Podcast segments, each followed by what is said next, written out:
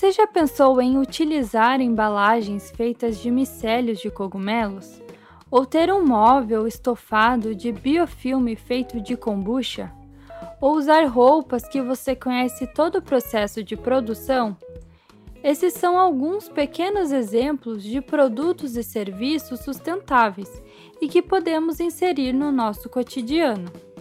Mas, por trás dessas soluções, existe um projeto feito por um designer e que, na maioria das vezes, são pessoas que, além de produzirem, estão preocupadas em minimizar os impactos ambientais, satisfazer as necessidades básicas das pessoas, valorizar culturas locais e tudo isso através de um crescimento econômico justo e transparente. Neste episódio, conversamos com Agnaldo dos Santos, professor e coordenador no Núcleo de Design e Sustentabilidade da UFPR, com Elisa Strobel do Nascimento, professora do Departamento de Design da UFPR, com foco de pesquisa em biodesign, e com Gabriela Garcês Duarte, doutoranda em design na universidade e que possui experiências com empreendedorismo, moda e sustentabilidade. Eu sou Jamile da Silveira e o Fala Cientista é uma produção da Agência Escola da UFPR. Quando falamos em sustentabilidade, é comum a associação sobre adquirir produtos ecológicos para o nosso dia a dia. Mas a ideia é maior que isso. Pensar em sustentabilidade é também pensar em ações futuras e nas próximas gerações. Conversamos com o professor Agnaldo dos Santos, que nos contou um pouco sobre a sua vivência e experiência neste assunto. Uma das questões centrais é você é a questão intergeracional, você pensar na próxima geração, né? Como que as suas decisões hoje vão afetar a próxima geração se você não tem filhos, é, enfim, você até pode imaginar como é que é, né? Mas quando você tem filhos, é, vira uma questão de alma, né? Você você se preocupa quando meu filho tiver a minha idade, provavelmente eu já não, tá, não, não vou estar tá mais vivo, provavelmente eu não vou estar tá mais aqui, né? E, e mas eu, meu amor por meus filhos é, já transcende a minha vida, né? Quando eu não estiver aqui também quero que eles tenham uma vida feliz, né? Mas sustentabilidade exige algo mais, maior que isso ainda, tá? Sustentabilidade exige que a sustentabilidade convencional, né, fala em, na geração futura dos seres humanos, né?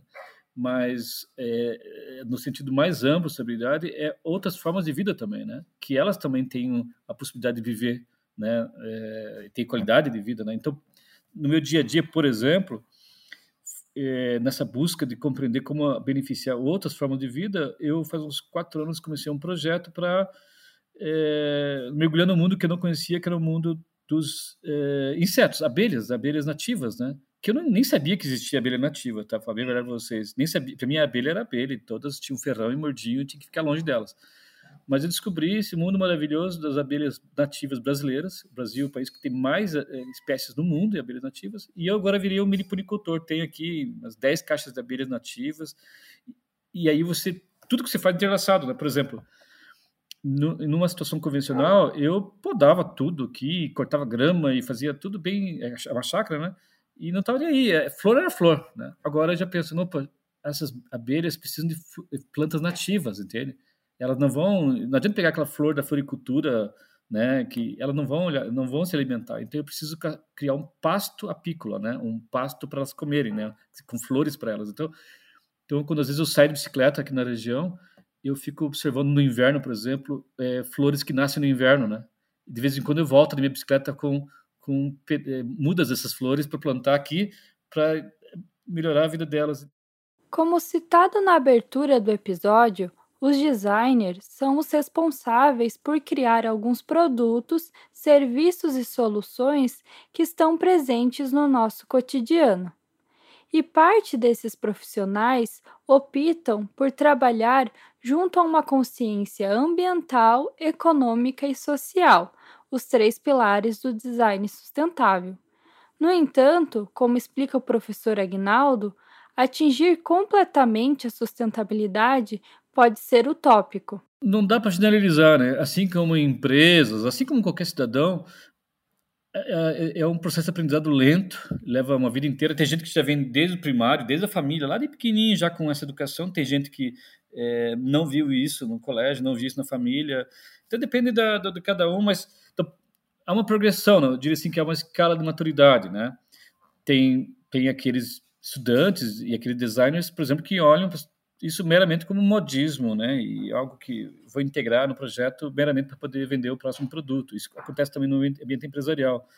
Então é um olhar quase, nem digo cético, é um olhar mais quase maniqueísta. Né? Vou usar isso para vender mais.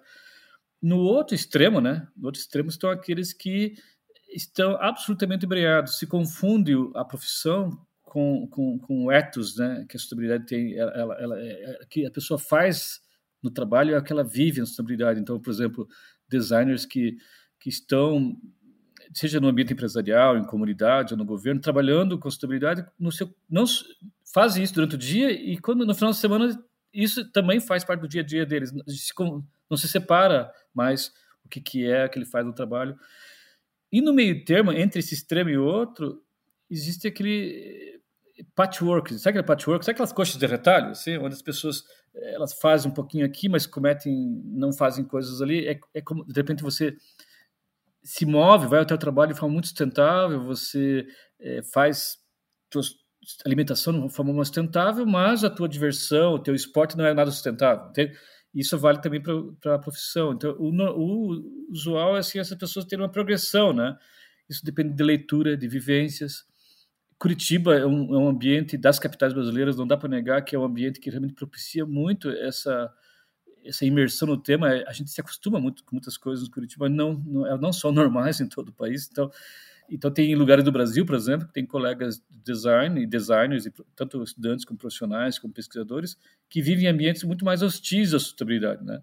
Então, onde, por exemplo, você falar em desmaterializar o consumo, não vender produtos, mas vender resultados, soluções de compartilhamento, soluções que promovem inovação social, são pensamentos ainda muito radicais. Sabe? Ainda eles estão na reciclagem, ainda estão na, no reuso do, né? Então, então não dá para criticar. Tem gente que está lá bem no início, né? Ah, eu estou reciclando um pneu aqui para fazer um chinelo. E tem gente que está lá no outro extremo, um novo modelo de negócio que reduz a necessidade de comprar objetos, entende? É, é, a pessoa está desenhando serviços para que você não precise ter produto. Né? Ou, por exemplo, é, nesse caso, desenvolver soluções para proteger outras formas de vida, ele está trabalhando com isso. Então, é uma diversidade. E diversidade na sustentabilidade é, é, é algo positivo. Tá? A, a, é, você ter um único pensamento, uma única forma de pensar, não é bom para a sustentabilidade. Bom, a sustentabilidade está diretamente relacionada ao consumo. E talvez, para adotarmos hábitos mais sustentáveis, seja necessário um consumo mais consciente. O professor Agnaldo comenta sobre este aspecto. Tem um universo de possibilidades de, de como a gente pode é, tornar a vida mais sustentável, né? É, é, assim, social, ambiental e economicamente. É, uma boa parte da, das soluções que ainda estão presentes no mercado, elas não, não alteram de fato o status quo do consumo. As pessoas digamos, mudam de A para B, mas o B continua consumindo, e muitas vezes até piora. Né? Então, uma mudança mais profunda demanda uma revisão estética do mundo, né? Do que, que a gente entende por sucesso, do que, que a gente entende por saúde, do que, que a gente entende por amizade, do que, que a gente entende por, por beleza, né? Aí é uma perspectiva mais já até digamos, é, platônica, o que, que é o belo, né? Então, nesse caso, é, a gente tem na sociedade, né, desenvolvido ao longo da história, o sentido de que, por exemplo, o progresso social e, e, a, e a ascensão de status na sociedade é vinculada à questão da materialidade, né? Quanto que eu tenho, quantos carros eu tenho, quantos, né? Qual o tamanho da minha casa, qual, né? É, é, é uma forma de afirmar e particularmente isso vale para todas as camadas da sociedade. Nem sempre esse aumento do consumo está vinculado a um aumento da felicidade. Entendeu? Muitas vezes o aumento do consumo amplia a necessidade de você se dedicar ainda mais tempo ao trabalho e menos à família, menos ao esporte, menos ao descanso. E daí você consome mais ainda para suprir essa tua depressão, esse estresse, consome mais ainda, come mais ainda e come mais coisas ainda e vira um ciclo vicioso, né? Onde você é, está rodeado de coisas, mas sem uso, de fato, para ti não fazem nem, nenhum benefício. Então, claro que no outro extremo está o que a gente chama de consumo. Então, num, num nível está o consumo eficiente, que você, você essa relação, você, por exemplo, reduzir o consumo de energia, você é, ter um carro que usa é, seja mais eficiente, ter uma iluminação na tua casa que é mais eficiente, ter, enfim, você minimizar consumo. Isso é o consumo mais eficiente. No outro extremo está o que a gente chama de consumo suficiente, né? Que é você consumir aquilo que de fato você precisa? É, então, no consumo eficiente, por exemplo, você sair de casa para o trabalho, você poderia, ah, vou comprar um carro que seja mais ecológico, né? Ele vai consumir um carro feito com lataria feita de fibra de banana e, e um, poltronas feitas de fibra de coco reciclado e, e, combustível aqui é óleo de cozinha de galinha reciclado, né? Tudo uma... Mas você continua indo do ponto A ao ponto B e você continua consumindo, né? Então, num consumo suficiente, você deveria pensar em repensar estilo de vida, inclusive, né? Será que em vez de eu ir de ponto A para B, eu posso repensar inclusive trabalhar mais perto de casa, ou hubs de trabalho, ou até em casa mesmo, ou, ou não ir todos os dias atravessar a cidade, mas trabalhar alguns dias mais próximo de casa. A pandemia até forçou isso agora, de certa forma, né? mas, mas, por exemplo, revisar a tua forma de como te deslocar para o trabalho, né? Se é, se é que, que, que eu... então, é rever profundamente os teus valores né? e, e estilo de vida. Isso não é fácil. Na primeira parte deste episódio, nós falamos um pouco sobre o design e sustentabilidade em sua proposta mais ampla. Tanto nas pesquisas acadêmicas quanto no mercado de trabalho, existem diversas áreas do design que estão atrelados à sustentabilidade. Uma delas é o biodesign, que é o tema de pesquisa da professora Elisa Strobel, que nos explica o conceito. O biodesign, ele é, um, é uma parte do design, é um, uma forma de trabalhar do design. Não sei dizer se é um campo, tem muita gente que já diz que é um campo, né? Mas talvez a gente possa dizer que é uma forma de trabalhar é, na intersecção com a biologia, em que os seres vivos não humanos, né, esses outros organismos, eles participam e são parte importante do projeto e do artefato. A gente tem compostos de micélio, que são as raízes do cogumelo, que basicamente se crescem é, é, em moldes com, com fungos, né? E aí a gente tem produtos a partir disso e eles for, formam o material desse produto, né? É, existem experimentos com essa esse slime, esse, esse slime que eles chamam que é essa colônia meio de alga, de organismos de amebas, que eles estão usando para desenvolver uh, resolução de problemas com sistemas, entender sistemas de transporte de um país, por exemplo, que são organismos que encontram caminhos, que são muito inteligentes em encontrar caminhos. É, existem projetos com abelhas, onde as abelhas elas também é,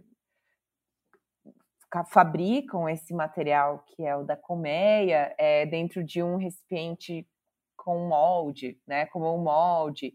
Existem projetos com o bicho da seda que então tecem a seda é, em, de uma forma plana, porque eu não sei se vocês estão familiarizados, hoje o processo de produção de seda é um processo que envolve a ferver o casulo do bichinho, né? E ele morre. Então, com o biodesign, algumas iniciativas que trabalham dessa forma buscam essa, essa mudança de processo, estudando como que esse, esse bichinho se comporta para que ele não precise, né? E de, com sucesso feito ele tecer em estruturas planas. Então, esses são alguns exemplos. Tem exemplos com corais também, que eles imprimem em 3D estruturas em carbonato de cálcio, e aí colocam pólipos, e os pólipos crescem e formam estruturas marinhas, uh, que são desde recomposição de recifes, como também estruturas, estruturas ambientes. Esse assunto pode despertar curiosidade ou até mesmo soar estranho para algumas pessoas que não são da área do design.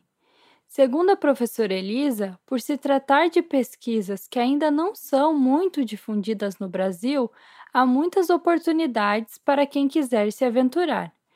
Já no mercado de trabalho, apesar de algumas iniciativas em tornar os produtos e soluções do biodesign comerciais e acessíveis, existem alguns desafios a serem enfrentados. Hoje, um dos grandes desafios dessas iniciativas que trabalham nessa perspectiva é justamente a escala, né? E a discussão de até que ponto substituir tudo por biofilme de bactéria também não é ah, monopólio ou tipo um monomaterial, né? A gente tem a monocultura e que isso é o problema. Então se discutem outras outros conceitos muito importantes nessas iniciativas, que é uma questão muito que particularmente eu acho muito admirável, como a questão dos arranjos produtivos locais, a perspectiva de materiais locais com espécies locais, então, assim como a gente tem vinhos que são especiais de determinadas localidades, a gente pode ter materiais que são especiais e únicos de determinadas localidades. Mas a questão toda é até que ponto a gente deseja que essa escala fique, né, e não seja um novo, uma nova forma de pensar um sistema inteiro, e não mais uma monocultura que venha substituir outras questões, né? Então essa é uma preocupação muito grande. Outra preocupação grande na, no biodesign é a questão, é porque não necessariamente você precisa ter os organismos é, desativados no, no, artefato, né? Existem projetos em que você tem os organismos, eles ficam vivos e as funções que eles exercem são desejáveis, né? Então, absorção de, é, né, processamento de poluentes, é, existem bactérias, né, fungos que consomem, que fazem a limpeza dos solos, consumindo agrotóxicos, desfazendo, é, decompondo polímeros de origem é, do petróleo. Então, nesse sentido, a gente também tem outro tipo de solução. Mas qual que é a preocupação, então? E se esses organismos, né, eles saem ali do, do meio para o qual eles foram projetados e fazem uma contaminação, né? E aí tem toda essa discussão também dos organismos que são uh, modificados. Tem muitas discussões éticas nessa área e que também é, acho que torna muito rica. E qual será a contribuição do biodesign para a sustentabilidade? A professora Elisa fala de alguns pontos positivos dessas soluções. A perspectiva das soluções como sendo sustentáveis, ela é muito otimista, porque geralmente você consegue é, materiais que são biodegradáveis de verdade, né? E, e não só é, greenwashed, né? É, e você consegue, é, em termos de energia, energia gasta para a produção de uma, de uma matéria, né, de um material. Você está usando o próprio metabolismo do organismo. Então você não está adicionando, então ele está decompondo às vezes até coisas que são subprodutos ou que seriam lixo, na verdade, de outros meios de produção. Então, por exemplo, eles consomem os, os cogumelos, as bactérias, eles consomem aquele material que seria o lixo e eles viram uma coisa que a gente vai usar. Então já está aproveitando esse material que seria descartado, que seria um problema, né? Então, se fala também nesse conceito da economia circular. Então, a gente tem algumas coisas que a gente pode pontuar. Sim, elas poderiam ser soluções sustentáveis no sentido de aproveitar materiais que já não seriam mais úteis, é, poderiam ser soluções mais sustentáveis ah, no que se diz respeito à decomposição mesmo, ao descarte. Então, se fala em é, cradle to cradle, economia circular, poderia se falar em sustentabilidade de uma perspectiva de comunidade, de produção local, e poderia se falar de sustentabilidade é, sistêmica, assim, né, de um sistema e não só de uma coisa. É sustentável só porque vai decompor. A professora Elisa orientou o trabalho de conclusão de curso intitulado mobiliário revestido de biofilme como alternativa ao couro animal dos estudantes Gislaine Lau e Felipe de Carvalho Ishi.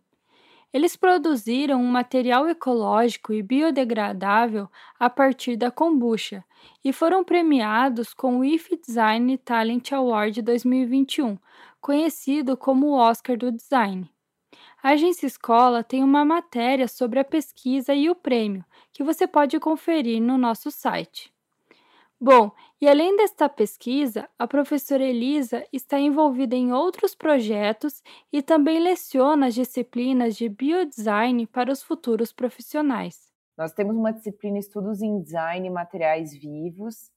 É, não tem esse nome biodesign, porque é um nome emprestado da biomedicina. Eu não sei se eu concordo muito com ele, mas é um nome que é, está sendo difundido por quem é muito protagonista nessa área, né? Então a gente acaba tendo que não criar um nome novo, né? Mas é, aprender a, a, a, conversar dessa forma, né?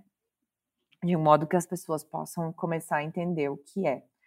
A minha pesquisa de doutorado é sobre isso, é justo entre é, sobre ensino e aprendizagem de design com materiais vivos, pensar ferramentas de projeto é, para fazer esse ensino, né? E, e, o modelo de processo. A gente trabalha muito com a metodologia, metodologias de design, né? E como que é um modelo de processo? Um modelo de processo é os passos que a gente segue, é como que você chega lá, né? Então, aí que a gente ensina os alunos sobre a metodologia de design com base nesses modelos de processo. Então, é, nessa pesquisa, a gente busca entrevistar, ela está agora passando comitê, aprovação no comitê de ética, entrevistar designers que trabalham com materiais, com biodesign, né, com materiais vivos, e com a colaboração com outros organismos, para buscar organizar esse modelo de processo junto com a bibliografia e criar essas ferramentas com base em outras ferramentas que já existem. Então, fichas de apoio, porque é um processo bem especial mesmo. Como um piloto que a gente já andou é, fazendo, assim, olhe, é, é, uma, um pré-pré-pré, né? A gente percebe que as pesquisas, os, os, projetos de design em geral é conhecido que o tempo, a parte que é mais demorada é a final, quando você está é, colocando, implementando o projeto. E a gente percebe que nesses processos de design, de biodesign, com biodesign, o trabalho maior, o tempo maior de desenvolvimento é no começo. Trabalhando com material, desenvolvendo a relação com esse outro organismo, entendendo como é a vida com esse outro organismo, projetar como ele vai se comportar, quais são os estímulos. Então, existe uma vertente, inclusive, que não é só de biodesign, que são os material designers, que trabalham com desenvolvimento de materiais né? E aí muitos deles vão trabalhar com micélio, com, com, com cogumelos, com bactérias é, e outros. Mas não só isso. Então é um processo que ele é diferente porque ele começa muito intenso no início, é, em tempo, né? Em peso de tempo, em custo de, pra, de tempo, né? Que é tão precioso para a gente num processo de desenvolvimento. E aos poucos, então, cada processo de design, ele acaba sendo precisando dessa etapa inicial de entender a espécie, de entender o que, que ela precisa, quais que são os meios, né, de vida dela, quais são as condições que ela cresce, qual que é o comportamento, é, como que e entender como que ela responderia a outras coisas, né? Como que ela responderia a ser conformada no molde? Será que ela precisaria de oxigenação extra? Será que ela precisa ficar num quarto escuro? Quanto tempo ela precisa? E às vezes você faz experimentos de bancada, de laboratório exatamente iguais e eles não têm o mesmo resultado, porque as espécies elas podem mutar, né? Então isso que é tão mágico assim, se fala em novas formas de fazer mesmo design é, novas formas de se pensar o design, porque você tem que estar tá colaborando e entendendo a agência desse outro organismo. E você tem que estar negociando a sua intenção de design com esse outro organismo. Como mencionado pela professora Elisa, o material é um aspecto muito importante no biodesign, pois trata-se do uso de materiais vivos e não aqueles que estamos habituados a comprar como metais e plásticos. O material vai fazer toda a diferença na forma como a gente vai manusear, né? Uma taça de cristal, a gente vai tomar um outro cuidado na hora de, de lavar, de colocar para secar, né? Não vai necessariamente secar com um pano, até aí vai guardar. A gente desenvolve rituais porque aquilo é tão delicado, né? Já uma taça de plástico, o cuidado é muito outro, né? Até você nem presta muita atenção onde você coloca, você só, né, toma e bota do lado e é isso aí. Então os materiais, eles também moldam a forma como a gente se comporta. O material ele tem característica, características tanto experienciais, de experiência, né, características de significado, de sentido que a gente precisa considerar, porque vocês já viram aqueles eletrodomésticos que de cozinha que tem só uma chapinha de aço inox escovado grudada? E o nome, eu já vi cafeteira inox, tcharará, né? E não, não é toda de inox, mas por quê? Porque o inox é, essa, traz essa percepção de valor, de que é um produto de qualidade. Então, quando a gente ensina a seleção de materiais para os alunos, a gente ensina é, algumas abordagens de seleção de materiais. Uma delas é considerando o público, o mercado é, e os quadrantes, é, estabelecer os quadrantes de valor para aquele público, né? Então, o que, que você, público, considera em relação a esse material? O que, que você considera em relação a esse material? Né? Qual que é a sua percepção? E, claro, tem as questões técnicas do material. A gente identifica é, aspectos de resistência, por exemplo, de é, a tensão de tração, a tensão de compressão, a ponto de fusão, questões de cor, alguns polímeros, o pigmento vai queimar, né? Então você não vai conseguir aquela cor. Então tem uma série de coisas que a gente considera na seleção de um material, né? que, que é mais confortável, o que, que parece mais amigável. E aí entra toda essa expertise do designer, que a gente diz que a gente não pode colocar as coisas em caixinhas e o ensino de materiais não é possível também encaixar em algum lugar. A gente separa tudo para que seja didático, mas ele é integrado. Você está falando de materiais, você está falando de ergonomia, você está falando de custo, você está falando de expressão visual, você está falando de tudo, né? de detalhamento, de projeto em si. Usar esses produtos com materiais vivos pode ser um pouco difícil, tanto pela disponibilidade no mercado quanto pelos nossos padrões de consumo que precisam de mudanças. Mas a professora Elisa tenta ser otimista e vê expectativas sobre esses projetos e iniciativas sustentáveis eu tento ser otimista e eu vejo que esse tipo de projeto ele dá muita autonomia para os designers em algum nível, né? É, eles mesmos desenvolveram o material, eles mesmos propuseram, eles mesmos trouxeram os valores que eles acreditam, inclusive de sustentabilidade, né? Principalmente é, em relação à causa animal, porque sustentabilidade é muito mais do que só ser realmente né? A gente tem uma visão um pouco fechada de sustentabilidade.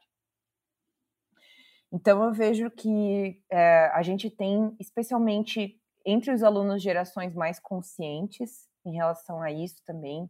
Isso impacta nos profissionais que estão fazendo, que estão atuando ali na linha de frente, e que isso traz uma perspectiva realmente bastante otimista em termos de consciência, porque sustentabilidade é uma coisa que a gente não pode mais estar tá falando como se fosse a mais, né? Ou um diferencial, ou precisa vir em forma de políticas públicas, precisa mudar. Não está dando mais, né? Tá todo mundo soando os alarmes de que, ó, não vai mais ter volta.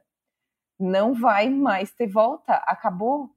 E, e existe muito essa visão de que o, a Terra toda ela é eterna, né?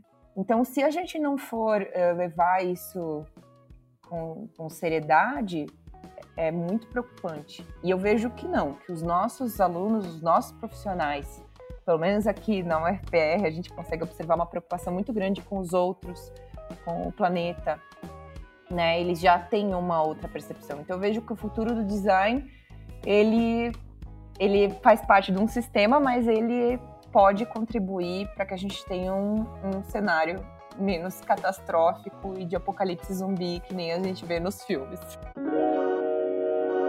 Um outro conceito que podemos pensar relacionado ao design sustentável é o ecodesign, que tem a preocupação com todo o processo de produção de um produto, desde a extração da matéria-prima até o descarte e sua reutilização. Conversamos com Gabriela Garcês Duarte, que busca aplicar o ecodesign em seus empreendimentos. Ela nos conta que no começo de sua carreira profissional não tinha a intenção da vinculação de seu trabalho com a sustentabilidade, apesar de estar inserida no meio sem perceber. Eu fui me dar conta de que eu queria pesquisar sustentabilidade quando eu fiquei sabendo do curso de ecodesign da Escola Design ao Vivo, que é coordenada pela Bernadette Brandão e que é uma designer precursora em trabalhar com produto e sustentabilidade aqui no Paraná e também é precursora no Brasil. Uns 10 anos depois, eu já estava dando aula, eu já tinha feito mestrado, é, e aí eu, eu já tinha aberto outra loja, que o nome era Álbum, que eu abri em 2012, e, e quando ela trouxe, me apresentou esse curso, eu pensei, ah, que interessante, eu acho que é uma coisa que está começando a ser cada vez mais importante para o mercado da moda e eu quero estudar isso sim. E eu também nessa loja álbum eu já tinha me ligado que algumas roupas que eu comprava eram feitas na China e outras não.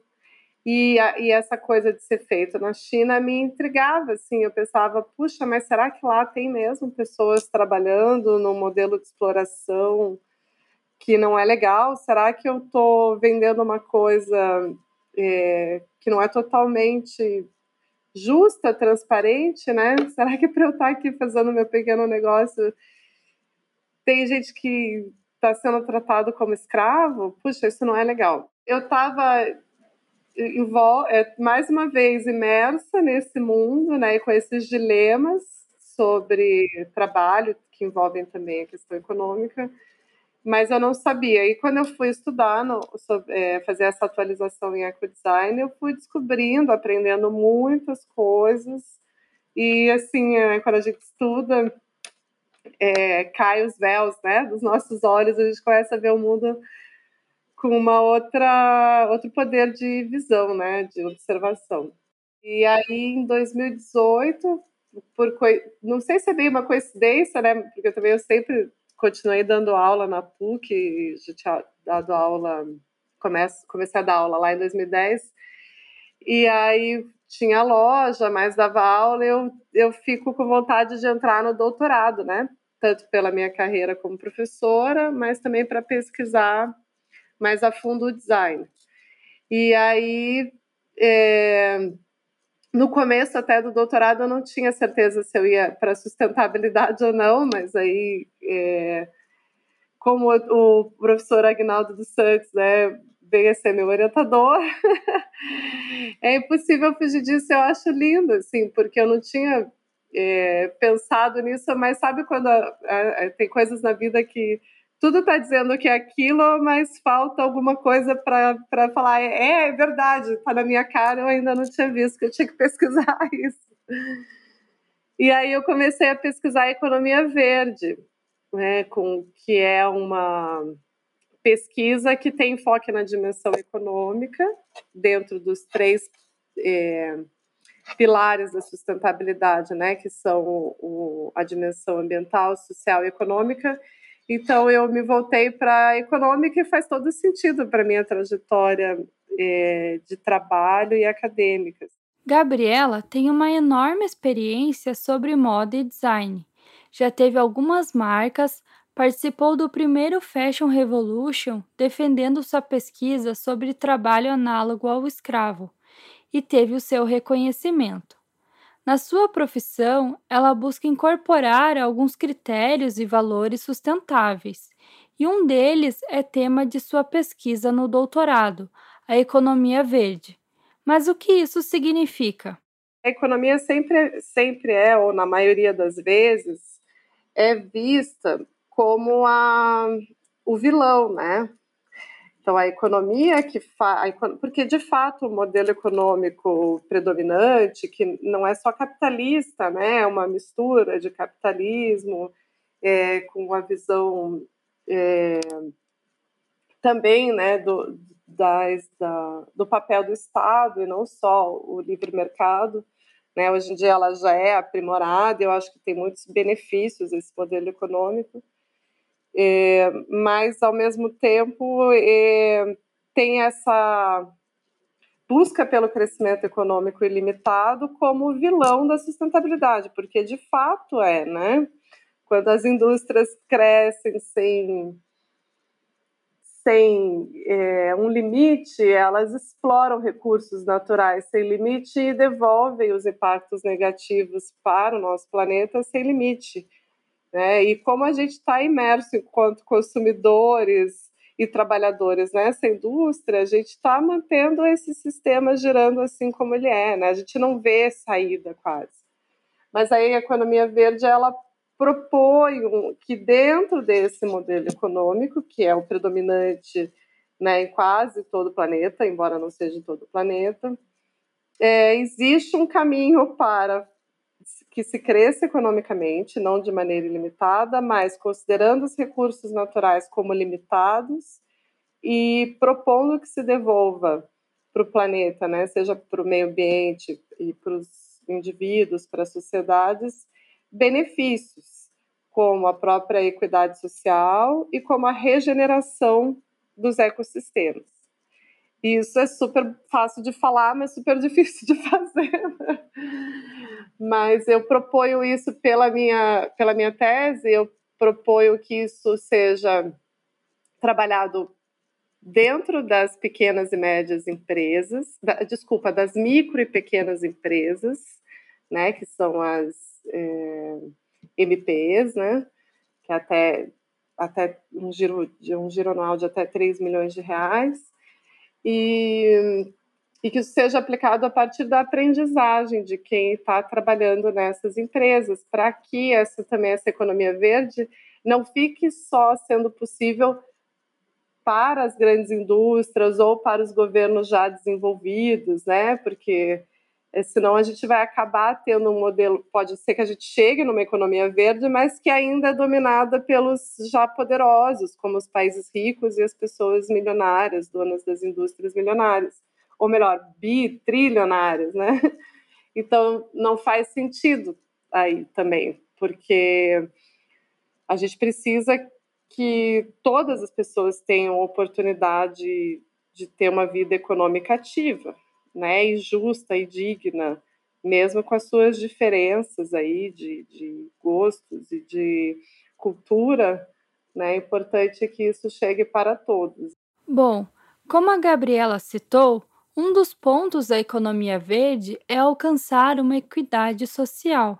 E esse aspecto está muito relacionado com a indústria da moda se a moda tem muitas coisas negativas, porque gera muitos impactos ambientais negativos e sociais quando tem o trabalho análogo ao escravo, a moda tem muitas coisas positivas porque é uma das primeiras indústrias que vai inovar e olhar para consumidores diferentes, porque a moda está sempre anos na frente, né? É uma indústria que vive de mudança. Sem mudança não tem moda. A gente tem vestuário, indumentária, mas não tem moda. Então a moda está pesquisando sempre como inovar, e aí ela percebe essas necessidades de consumidores que não se identificam mais com a heteronormatividade, por exemplo, ou não se identificam mais com a cultura só dos brancos, e aí a moda começa a se preocupar em fornecer produtos para essas pessoas. Mesmo que, primeiramente, algumas indústrias façam, algumas empresas façam isso só para lucrar, por exemplo, pelo menos elas abrem caminho para outras empresas quererem se colocar no mesmo lugar pela concorrência e a gente dá oportunidade para as marcas que façam isso com um propósito real é, serem mais aceitas. Vocês recordam que a professora Elisa citou o termo greenwashing, que pode ser traduzido literalmente como lavagem verde? É uma prática que as empresas utilizam para aumentar o engajamento de suas marcas com discursos, propagandas, anúncios, campanhas publicitárias remetendo à sustentabilidade. O greenwashing pode ser proposital ou não. E como não cair nesse erro? É, eu digo que é, a pesquisa é fundamental para a sustentabilidade existir, porque sem pesquisa, você pode ter o greenwashing proposital sem querer, né? Proposital é quando a empresa, a marca, sabe que está falando que é sustentável só para vender mais e não está se preocupando muito propositadamente com os impactos negativos daquilo. Né? E o sem querer, quando às vezes é, a, a equipe de design quer fazer alguma coisa e aí ah, então a gente vai fazer uma moda mais sustentável. Daí vai lá e escolhe um tecido que considera mais sustentável. Mas não, não, não entende, seja de ecodesign ou de, de cases de sustentabilidade, de métodos. E aí, às vezes, está gerando um impacto igual ou maior do que um tecido que já trabalhava, assim. É, são vários casos, assim. Então, com certeza, ou a empresa precisa ter alguém contratado dentro que entenda, ou vários alguém, né? Uma equipe inteira que seria ideal, futuro, que a sustentabilidade esteja intrínseca a todas as profissões. Mas se não tiver, que pelo menos faça parceria, com, seja com um prestador de serviço para isso, seja com uma universidade, uma instituição que pesquise, né? a, a, o núcleo de design e sustentabilidade do professor Agnaldo tem vários exemplos desse tipo de parceria público-privado, né, com, a Universidade Federal e com as empresas. E aí fornece a pesquisa, claro que é, não só fornece, fala, faça isso, aquilo, mas apresenta todo o processo de pesquisa até para tentar ensinar um pouco, promover essa aprendizagem, né, dentro dessa relação aí com uma empresa.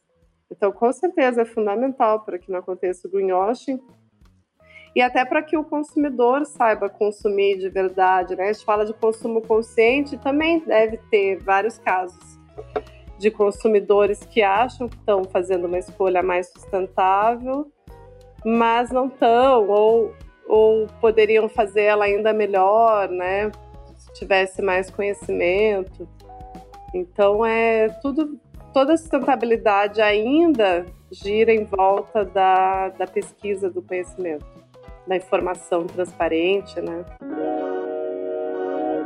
Como pudemos ouvir neste episódio, a sustentabilidade pode ser difícil de ser alcançada, mas é possível consumir produtos e serviços com uma consciência ambiental, social e econômica. Percebemos também que nossos três convidados são pesquisadores e designers preocupados com o presente e com o que vamos deixar para as próximas gerações. E há muito o que ser discutido ainda. Escuta só as considerações que eles fizeram sobre o tema.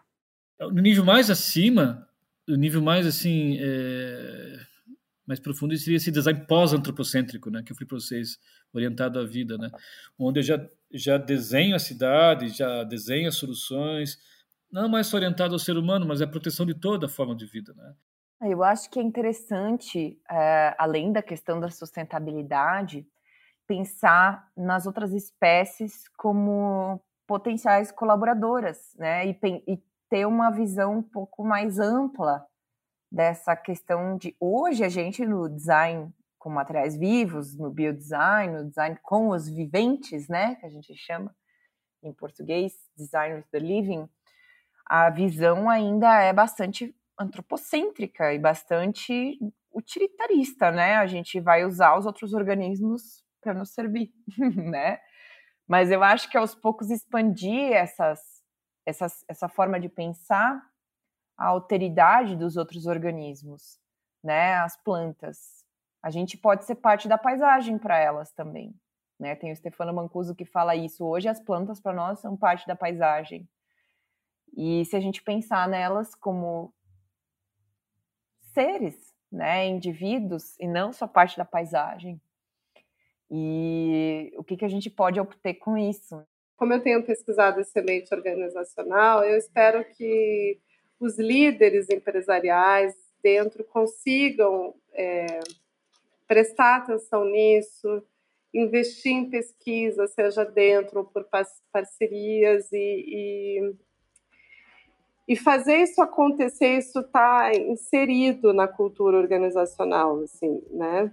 E isso vai, claro, sem tirar eles percebendo que eles não precisam tirar aquilo que é legal da empresa, né? Aquela missão.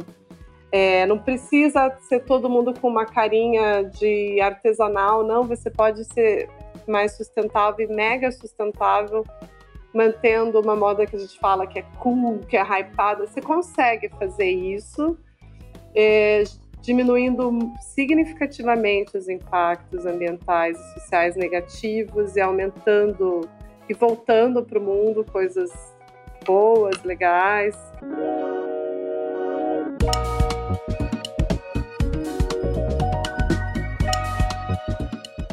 Eu sou Jamile da Silveira, responsável pela apresentação e produção deste episódio.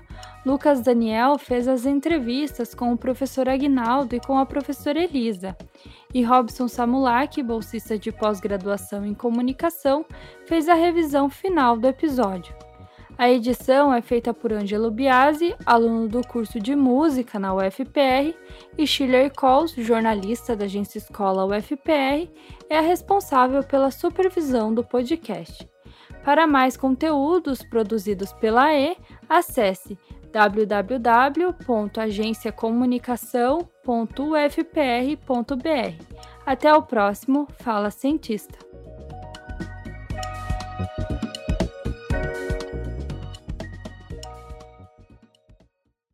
Agência Escola UFPR. Inspire Ciência. AE